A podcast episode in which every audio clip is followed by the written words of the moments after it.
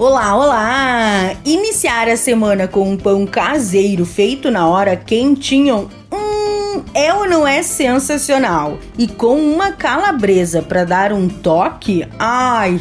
Vem com a Zana para aprender essa gostosura. Anote aí: duas linguiças calabresa, 500 gramas de aipim, 500 ml de água morna, 1 kg de farinha de trigo. 2 colheres de sopa de margarina, 3 colheres de sopa de açúcar, 1 colher de sopa de fermento para bolo, sal a gosto.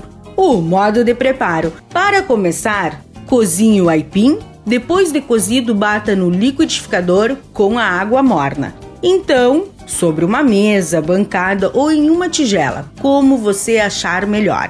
Coloque bastante farinha Acrescente o creme de aipim, a margarina, o sal, o açúcar e comece sovando. E aos poucos vá adicionando o restante da farinha.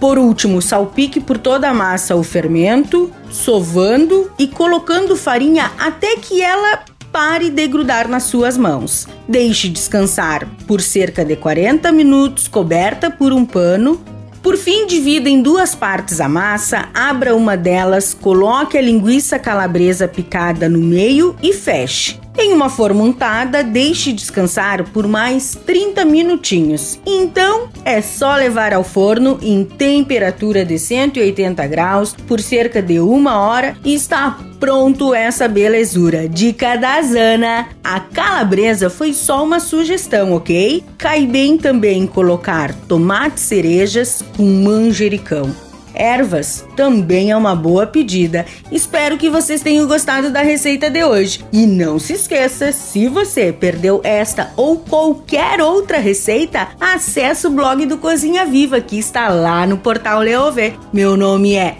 Zanandrea Souza, temperando o seu dia, porque comer bem faz bem. Até amanhã, tchau, tchau!